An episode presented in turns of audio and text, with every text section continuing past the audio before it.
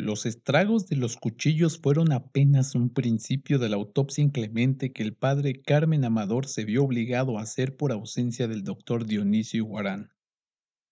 Fue como si hubiéramos vuelto a matarlo después de muerto, me dijo el antiguo párroco en su retiro de Calafel.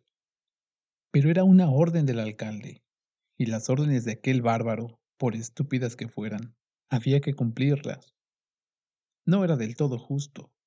En la confusión de aquel lunes absurdo, el coronel Aponte había sostenido una conversación telegráfica urgente con el gobernador de la provincia, y éste lo autorizó para que hiciera las diligencias preliminares mientras mandaba a un juez instructor.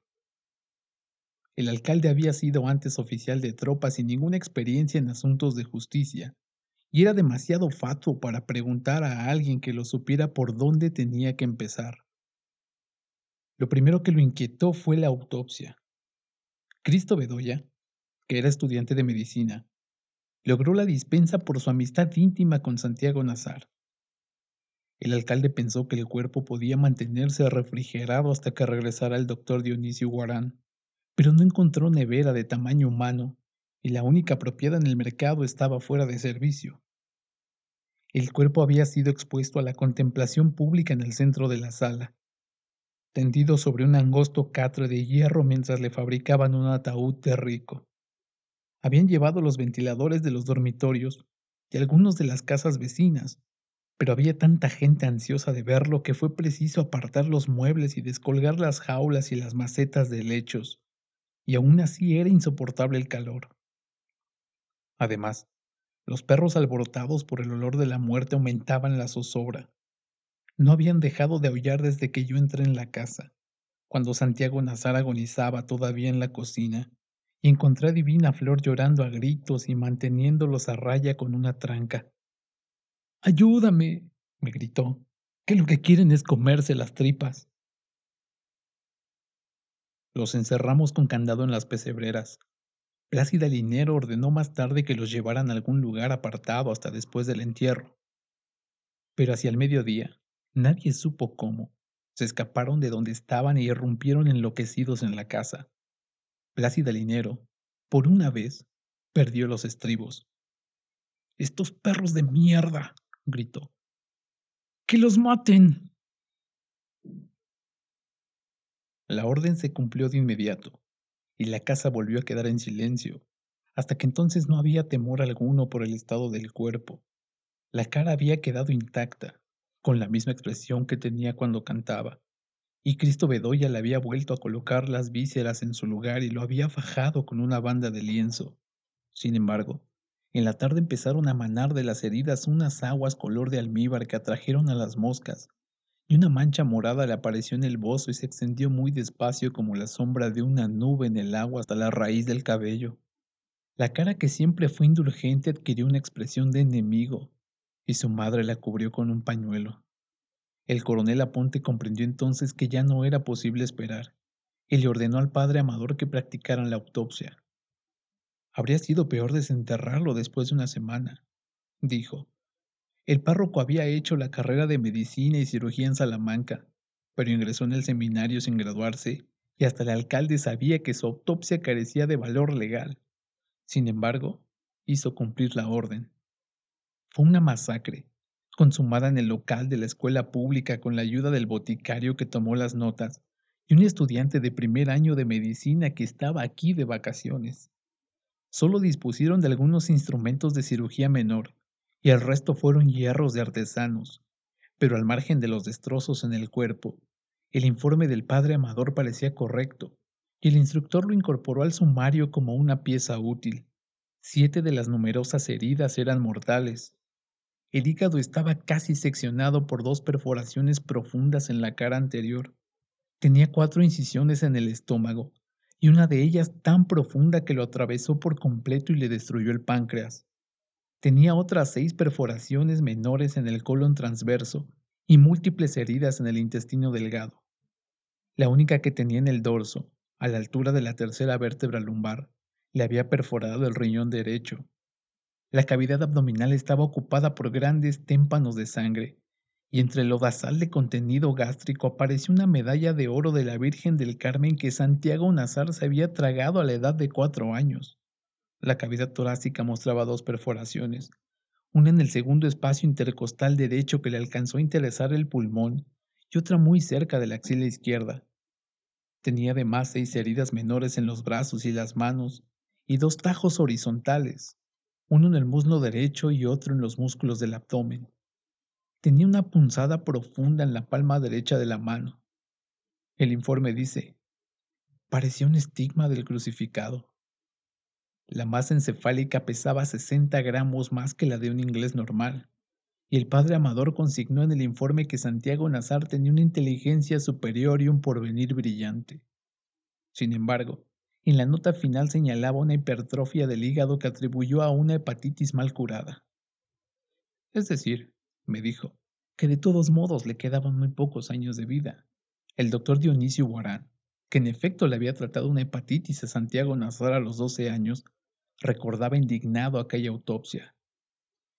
Tenía que ser cura para ser tan bruto, me dijo. No hubo manera de hacerle entender nunca que la gente del trópico tenemos el hígado más grande que los gallegos. El informe concluía que la causa de la muerte fue una hemorragia masiva ocasionada por cualquiera de las siete heridas mayores. Nos devolvieron un cuerpo distinto. La mitad del cráneo había sido destrozada con la trepanación, y el rostro de galán que la muerte había preservado acabó de perder su identidad. Además, el párroco había arrancado de cuajo las vísceras destazadas, pero al final no supo qué hacer con ellas y las impartió. Y les impartió una bendición de rabia y las tiró en el balde de la basura. A los últimos curiosos asomados a las ventanas de la escuela pública se les acabó la curiosidad. El ayudante se desvaneció y el coronel Lázaro Aponte, que había visto y causado tantas masacres de represión, terminó por ser vegetariano además de espiritista. El cascarón vacío, embutido de trapos y cal viva, y cosido a la machota con bramante basto y agujas de enfardelar, estaba a punto de desbaratarse cuando lo pusimos en el ataúd nuevo de seda capitonada. Pensé que así se conservaría por más tiempo, me dijo el padre Amador. Sucedió lo contrario. Tuvimos que enterrarlo deprisa al amanecer, porque estaba en tan mal estado que ya no era soportable dentro de la casa. Despuntaba un martes turbio. No tuve valor para dormir solo al término de la jornada opresiva. y empujé la puerta de la casa de María Alejandrina Cervantes por si no había pasado el cerrojo. Los calabozos de luz estaban encendidos en los árboles, y en el patio de baile había varios fogones de leña con enormes ollas humeantes, donde las mulatas estaban tiñendo de luto sus ropas de parranda. Encontré a María Alejandrina Cervantes despierta como siempre al amanecer, y desnuda por completo como siempre que no había extraños en la casa. Estaba sentada la turca sobre la cama de reina frente a un platón babilónico de cosas de comer. Costillas de ternera, una gallina hervida, lomo de cerdo y una guarnición de plátanos y legumbres que hubiera alcanzado para cinco. Comer sin medida fue siempre su único modo de llorar, y nunca la había visto hacerlo con semejante pesadumbre. Me acosté a su lado, vestido, sin hablar apenas, y llorando yo también a mi modo. Pensaba en la ferocidad del destino de Santiago Nazar, que le había cobrado veinte años de dicha no solo con la muerte, sino además con el descuartizamiento del cuerpo y con su dispersión y exterminio. Soñé que una mujer entraba en el cuarto con una niña en brazos, y que ésta ronzaba sin tomar aliento y los granos de maíz a medio mascar le caían en el corpiño. La mujer me dijo, ella mastica a la topa tolondra, un poco el desgaire, un poco el desgarriate. De pronto sentí los dedos ansiosos que me soltaban los botones de la camisa y sentí el olor peligroso de la bestia de amor acostada a mis espaldas, y sentí que me hundía en las delicias de las arenas movedizas de su ternura. Pero se detuvo de golpe, tosió desde muy lejos y se escurrió de mi vida. No puedo, dijo, hueles a él. No solo yo. Todo siguió oliendo a Santiago Nazar aquel día. Los hermanos Vicario los sintieron en el calabozo donde los encerró el alcalde mientras se les ocurría qué hacer con ellos. Por más que me restregaba con jabón y estropajo no podía quitarme el olor, me dijo Pedro Vicario. Llevaban tres noches sin dormir, pero no podían descansar, porque tan pronto como empezaban a dormir se volvían a cometer el crimen. Ya casi viejo, tratando de explicarme su estado de aquel día interminable, Pablo Vicario me dijo sin ningún esfuerzo. Era como estar despierto dos veces. Esa frase me hizo pensar que lo más insoportable para ellos en el calabozo debió haber sido la lucidez. El cuarto tenía tres metros de lado, una claraboya muy alta con barras de hierro, una letrina portátil, un aguamanil con su palangana y su jarra, y dos camas de mampostería con colchones de estera. El coronel Aponte, bajo cuyo mandato se había construido, decía que no hubo un hotel más humano. Mi hermano Luis Enrique estaba de acuerdo, pues una noche lo encarcelaron por una reyerta de músicos y el alcalde permitió por caridad que una de las mulatas lo acompañara. Tal vez los hermanos Vicario hubieran pensado lo mismo a las ocho de la mañana, cuando se sintieron a salvo de los árabes. En ese momento los reconfortaba el prestigio de haber cumplido con su ley, y su única inquietud era la persistencia del olor. Pidieron agua abundante, jabón de monte y estropajo, y se lavaron la sangre de los brazos y la cara, y lavaron además las camisas, pero no lograron descansar. Pedro Vicario pidió también sus purgaciones y diuréticos y un rollo de gasa estéril para cambiarse la venda, y pudo orinar dos veces durante la mañana. Sin embargo, la vida se le fue haciendo tan difícil a medida que avanzaba el día, que el olor pasó a segundo lugar. A las dos de la tarde, cuando hubiera podido fundirlos la modorra del calor, Pedro Vicario estaba tan cansado que no podía permanecer tendido en la cama, pero el mismo cansancio le impedía mantenerse de pie. El dolor de las ingles le llegaba hasta el cuello. Se le cerró la orina y padeció la certidumbre espantosa de que no volvería a dormir en el resto de su vida. Estuve despierto once meses, me dijo, y yo lo conocía bastante bien para saber que era cierto. No pudo almorzar. Pablo Vicario, por su parte, comió un poco de cada cosa que le llevaron y un cuarto de hora después se desató en una colerina pestilente.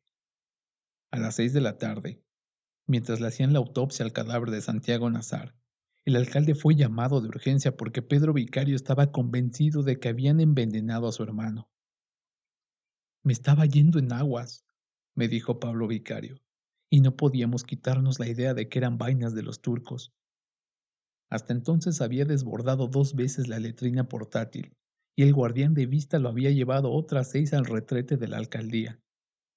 Allí lo encontró el coronel Aponte, encañonado por la guardia en el excusado sin puertas, y desaguándose con tanta fluidez que no era absurdo pensar en el veneno. Pero lo descartaron de inmediato, cuando se estableció que solo había bebido el agua y comido el almuerzo que les mandó pura vicario. No obstante, el alcalde quedó tan impresionado que se llevó a los presos para su casa con una custodia especial, hasta que vino el juez de instrucción y los trasladó al panóptico de Riohacha. El temor de los gemelos respondía al estado de ánimo de la calle. No se descartaba una represalia de los árabes, pero nadie, salvo los hermanos Vicario, había pensado en el veneno. Se suponía más bien que aguardaran la noche para echar gasolina por la claraboya e incendiar a los prisioneros dentro del calabozo. Pero aún esa era una suposición demasiado fácil. Los árabes constituían una comunidad de inmigrantes pacíficos que se establecieron a principios del siglo en los pueblos del Caribe, aún en los más remotos y pobres, y allí se quedaron vendiendo trapos de colores y baratijas de feria. Eran unidos, laboriosos y católicos. Se casaban entre ellos, importaban su trigo, criaban corderos en los patios y cultivaban el orégano y la berenjena, y su única pasión tormentosa eran los juegos de barajas. Los mayores siguieron hablando el árabe rural que trajeron de su tierra, y lo conservaron intacto en familia hasta la segunda generación. Pero los dos de la tercera, con la excepción de Santiago Nazar, les oían a sus padres en árabe y les contestaban en castellano, de modo que no era concebible que fueran a alterar de pronto su espíritu pastoral para vengar una muerte cuyos culpables podíamos ser todos. En cambio, nadie pensó en una represalia de la familia de Plácida Linero, que fueron gentes de poder y de guerra hasta que se les acabó la fortuna, y que habían engendrado más de dos matones de cantina preservados por la sal de su nombre. El coronel Aponte, preocupado por los rumores, visitó a los árabes familia por familia, y al menos por esa vez sacó una conclusión correcta. Los encontró perplejos y tristes, con insignias de duelo en sus altares, algunos lloraban a gritos sentados en el suelo, pero ninguno abrigaba propósitos de venganza. Las reacciones de la mañana habían surgido al calor del crimen, y sus propios protagonistas admitieron que en ningún caso habrían pasado de los golpes. Más aún, fue su semi Afdalá, la matriarca centenaria, quien recomendó la infusión prodigiosa de flores de pasionaria y ajenjo mayor que cegó la colerina de Pablo Vicario y desató a la vez el manantial florido de su gemelo, Pedro Vicario cayó entonces en un sopor insomne, y el hermano restablecido concilió su primer sueño sin remordimientos. Así los encontró Purísima Vicario a las tres de la madrugada del martes, cuando el alcalde la llevó a despedirse de ellos. Se fue la familia completa, hasta las hijas mayores con sus maridos, por iniciativa del coronel Aponte. Se fueron sin que nadie se diera cuenta, al amparo del agotamiento público, Mientras los únicos sobrevivientes despiertos de aquel día irreparable estábamos enterrando a Santiago Nazar. Se fueron mientras se calmaban los ánimos, según la decisión del alcalde, pero no regresaron jamás. Pura Vicario le envolvió la cara con un trapo a la hija de vuelta para que nadie le viera los golpes, y la vistió de rojo encendido para que no se imaginaran que le iba guardando luto al amante secreto. Antes de irse le pidió al padre Amador que confesara a los hijos en la cárcel. Pero Pedro Vicario se negó y convenció al hermano de que no tenía nada de qué arrepentirse. Se quedaron solos, y el día del traslado a Riohacha estaban tan repuestos y convencidos de su razón, que no quisieron ser sacados de noche, como hicieron con la familia, sino a pleno sol y con su propia cara. Poncio Vicario, el padre, murió poco después, se lo llevó la pena moral, me dijo Ángela Vicario. Cuando los gemelos fueron absueltos se quedaron en Riohacha, a solo un día de viaje de Manuaré, donde vivía la familia. Allá fue Prudencia Cotes a casarse con Pablo Vicario, que aprendió el oficio del oro en el taller de su padre y llegó a ser un orfebre depurado. Pedro Vicario, sin amor ni empleo, se reintegró tres años después a las Fuerzas Armadas. Mereció las insignias de sargento primero y una mañana espléndida su patrulla se internó en territorio de guerrillas cantando canciones de putas. Y nunca más se supo de ellos.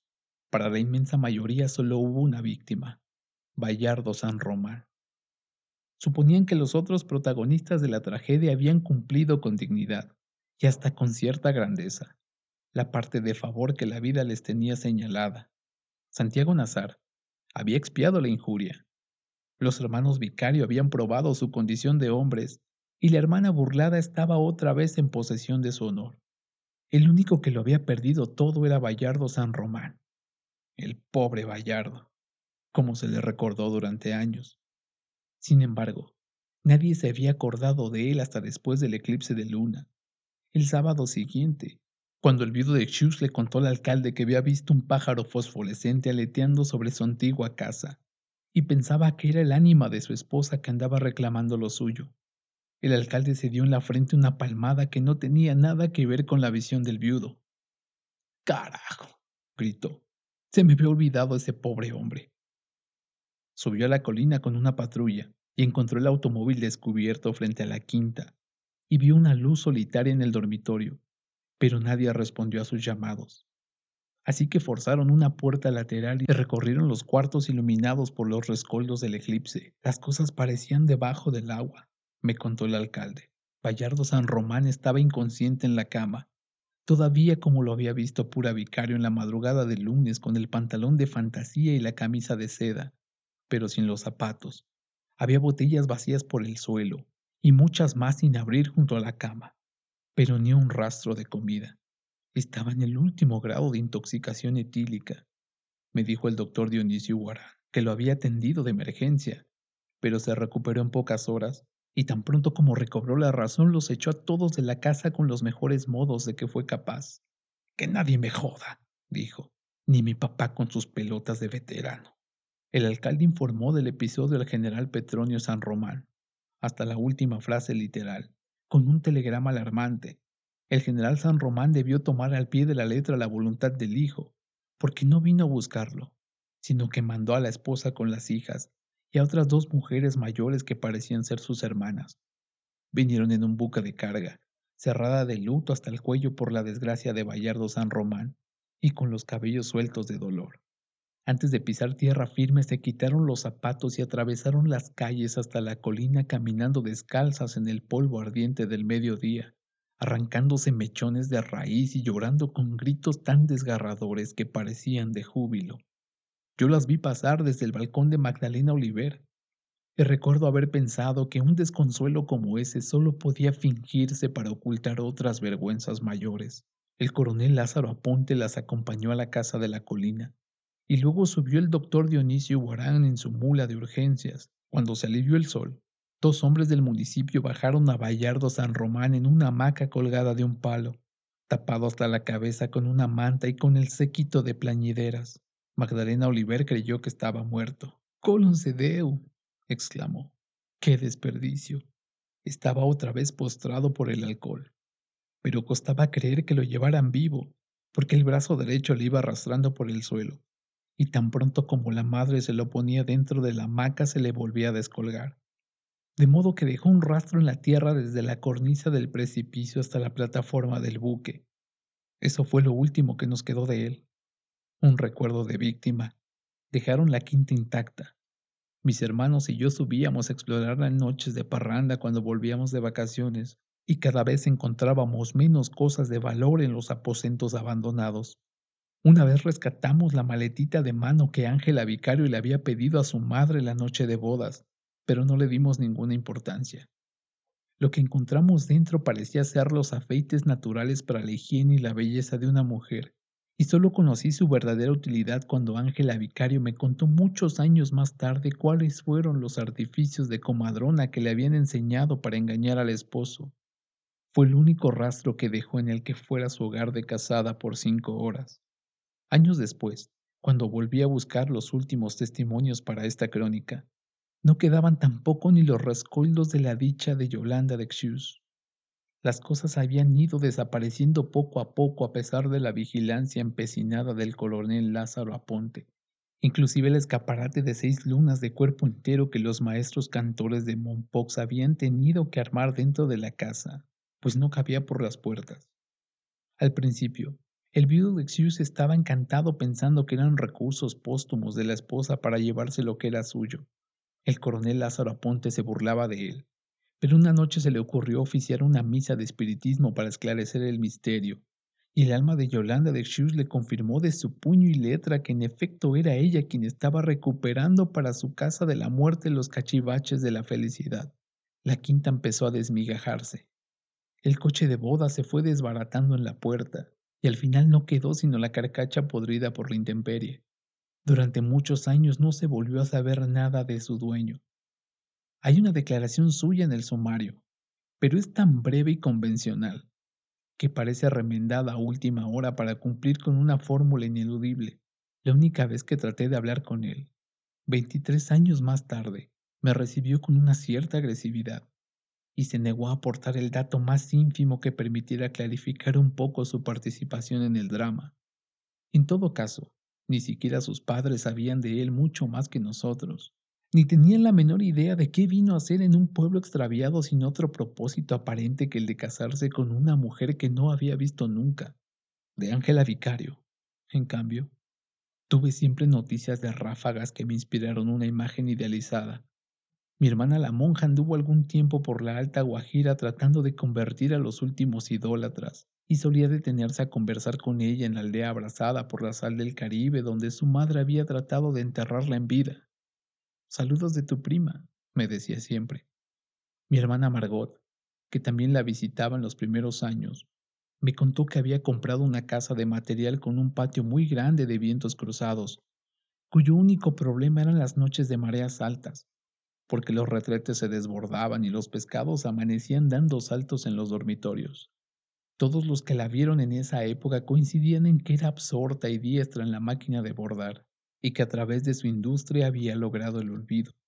Mucho después, en una época incierta en que trataba de entender algo de mí mismo vendiendo enciclopedias y libros de medicina por los pueblos de La Guajira, me llegué por casualidad hasta aquel moridero de indios, en la ventana de una casa frente al mar, bordando a máquina en la hora de más calor, había una mujer de medio luto con antiparras de alambre y canas amarillas, y sobre su cabeza estaba colgada una jaula con un canario que no paraba de cantar. Al verla así, dentro del marco idílico de la ventana, no quise creer que aquella mujer fuera la que yo creía, porque me resistía a admitir que la vida terminara por parecerse tanto a la mala literatura. Pero era ella, Ángela Vicario, 23 años después del drama. Me trató igual que siempre, como un primo remoto, y contestó a mis preguntas con muy buen juicio y con sentido del humor. Era tan madura e ingeniosa que costaba trabajo creer que fuera la misma. Lo que más me sorprendió fue la forma en que había terminado por entender su propia vida. Al cabo de pocos minutos ya no me pareció tan envejecida como a primera vista, sino casi tan joven como en el recuerdo y no tenía nada en común con la que habían obligado a casarse sin amor a los veinte años. Su madre, de una vejez mal entendida, me recibió como un fantasma difícil. Se negó a hablar del pasado, y tuve que conformarme para esta crónica con algunas frases sueltas de sus conversaciones con mi madre y otras pocas rescatadas de mis recuerdos. Había hecho más que lo posible para que Ángela Vicario se muriera en vida, pero la misma hija le malogró los propósitos porque nunca hizo ningún misterio de su desventura. Al contrario, a todo el que quiso oírla se la contaba con sus pormenores, salvo el que nunca sabía declarar quién fue, y cómo y cuándo, el verdadero causante de su perjuicio, porque nadie creyó que en realidad hubiera sido Santiago Nazar. Pertenecía a dos mundos divergentes. Nadie los vio nunca juntos, y mucho menos solos.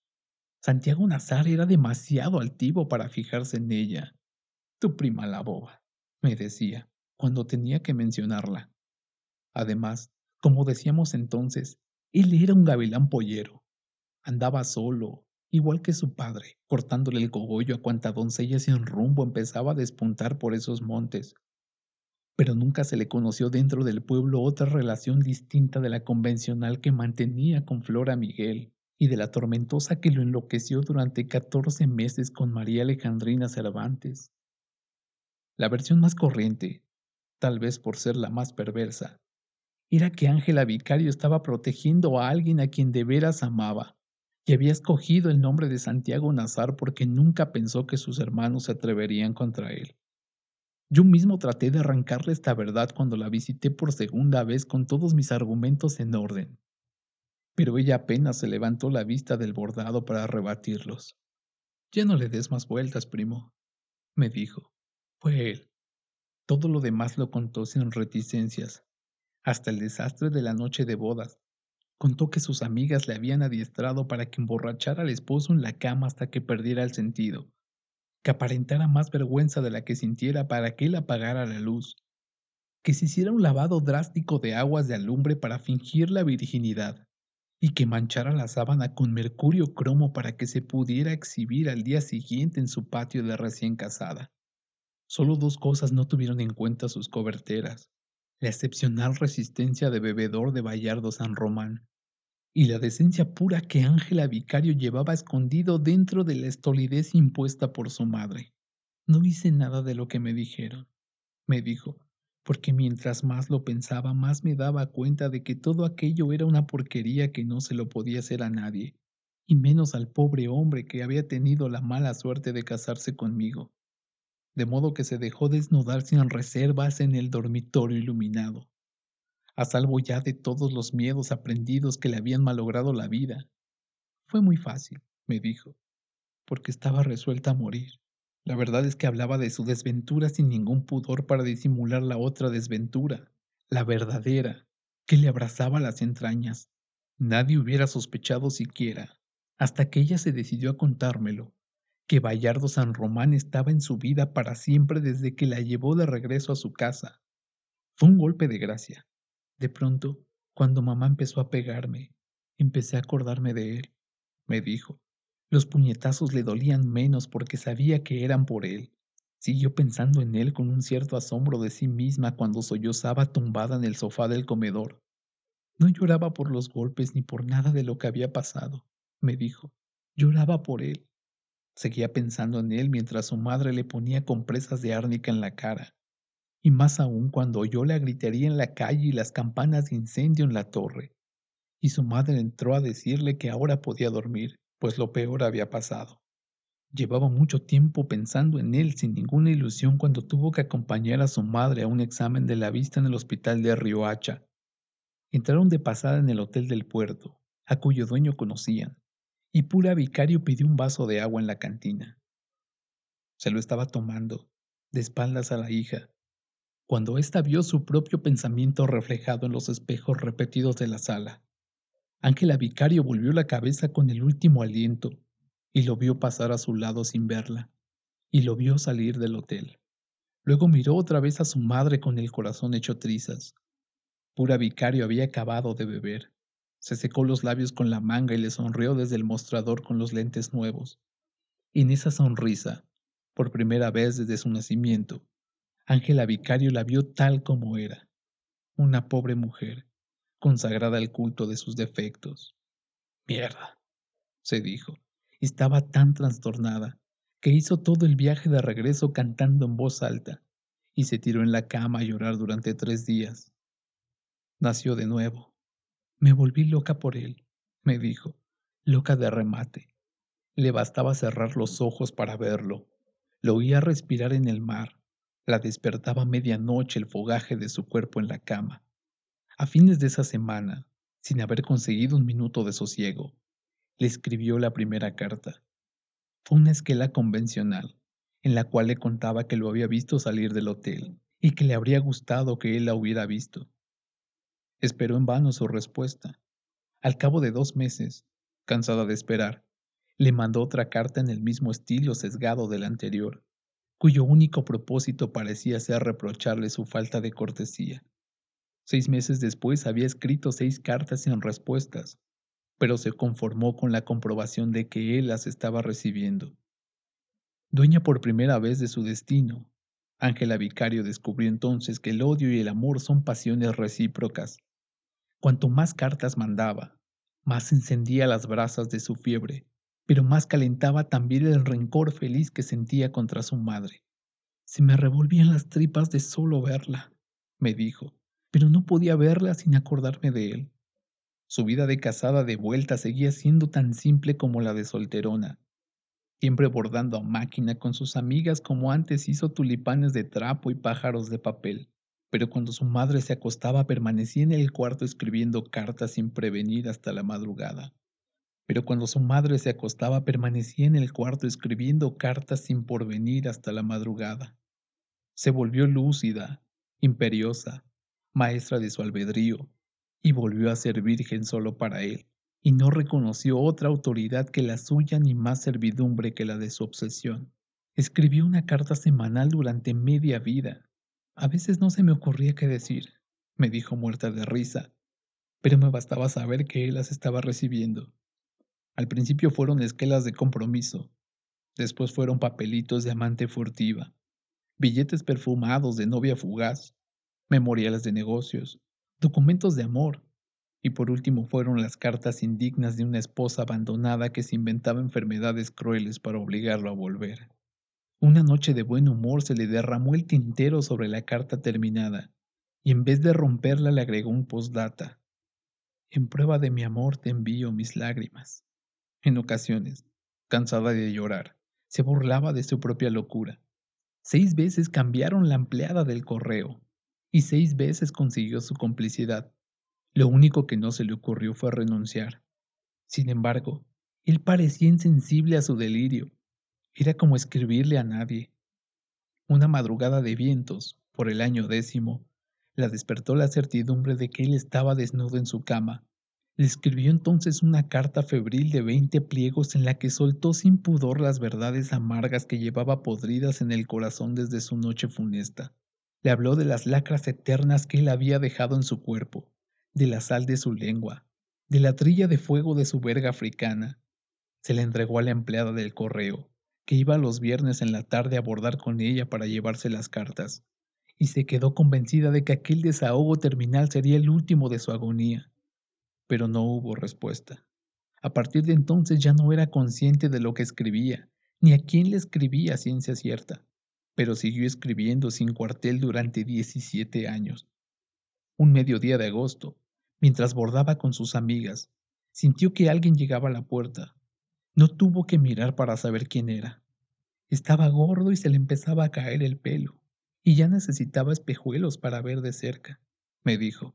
Pero era él, carajo, era él. Se asustó, porque sabía que él la estaba viendo tan disminuida como ella lo estaba viendo a él, y no creía que tuviera dentro tanto amor como ella para soportarlo.